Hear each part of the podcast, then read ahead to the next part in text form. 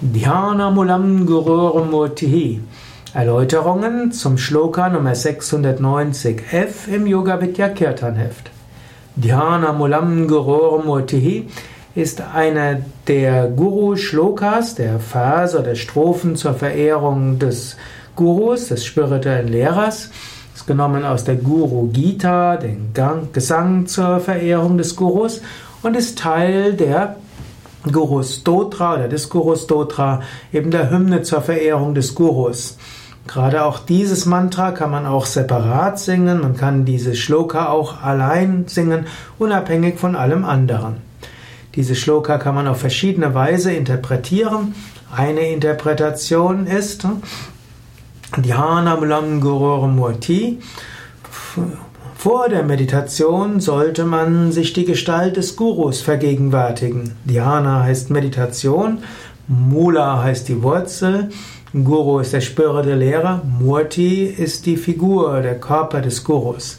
So kann man sagen, der, die Gestalt des Gurus ist die Wurzel der Meditation. Man kann eben auch sagen, ja, vor Beginn der Meditation sollte man sich die Gestalt des Gurus vergegenwärtigen. Puja Mulam Gurur Padam.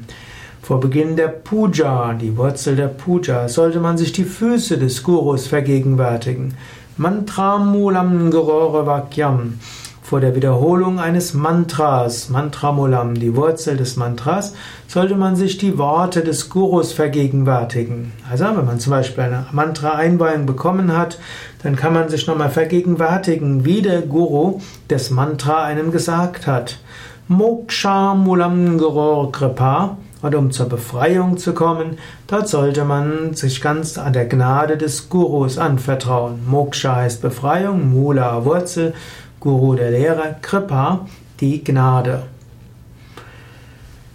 Genauso könnte man eben auch äh, sagen, ja, die, man kann über den Guru nachdenken, sich die Gestalt des Gurus vergegenwärtigen, man kann sich ein Bild anschauen und das hilft einem, um in die Meditation zu kommen.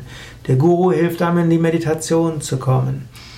Man kann über die Füße des Gurus nachdenken und kann sich vor den Füßen des Gurus verneigen. Das ist die wahrhafte Puja. Man kann die Worte des Gurus befolgen und das hat so viel Kraft, wie wenn man ein Mantra wiederholt. Man kann ganz auf die, auf die Gnade des Gurus vertrauen, so wird man zur Befreiung kommen.